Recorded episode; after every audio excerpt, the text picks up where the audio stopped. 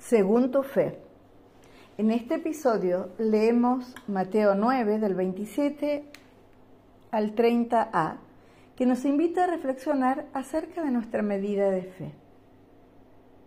Leemos el texto.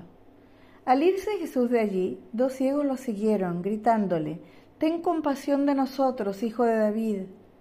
Cuando entró en la casa, se acercaron los ciegos y él les preguntó, ¿Creen que puedo sanarlos? Sí, Señor, respondieron. Entonces tocó sus ojos y dijo, que se haga con ustedes conforme a su fe, y recobraron la vista.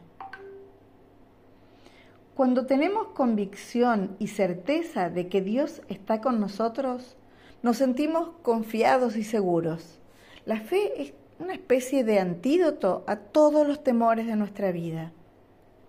Aunque en este momento solo puedas ver los problemas y las circunstancias que estás atravesando te parezcan color de hormiga, piensa en esos ciegos.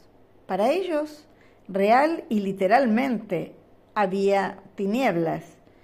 Estaban en la oscuridad más absoluta que podamos imaginar. Pero así como ellos, así como con ellos, Dios tiene un propósito en estas circunstancias de tu vida. Algo quiere hacer con eso Dios. Así que camina con fe. Que se haga con ustedes conforme a su fe es la afirmación que Jesús le dijo a los ciegos. Y si lo llevamos a cabo en nuestra vida, a cada instante Dios nos está diciendo lo mismo. De acuerdo con tu fe va a ser hecho. Vivamos fuera de los límites de esa oscuridad que vemos hoy. Dios es capaz de hacer las cosas de una forma sobrenatural, de una forma que ni siquiera podamos entender. Así que no seamos nosotros quienes pongamos un freno a la fe. No renunciemos. Como esos ciegos, tomemos la iniciativa, busquemos al Señor y esperemos lo mejor.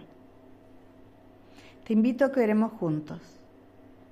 Te damos gracias y te damos la gloria de ti, Señor, por tu inagotable amor. Queremos que enciendas nuestro corazón y que nos llenes más y más de tu presencia. Enséñanos a vivir en fe. Enséñanos a alcanzar una fe sin límites, una fe que pueda ser desafiada a grandes cosas. Te damos gracias, Señor, una vez más. En el nombre de Jesús. Amén y amén.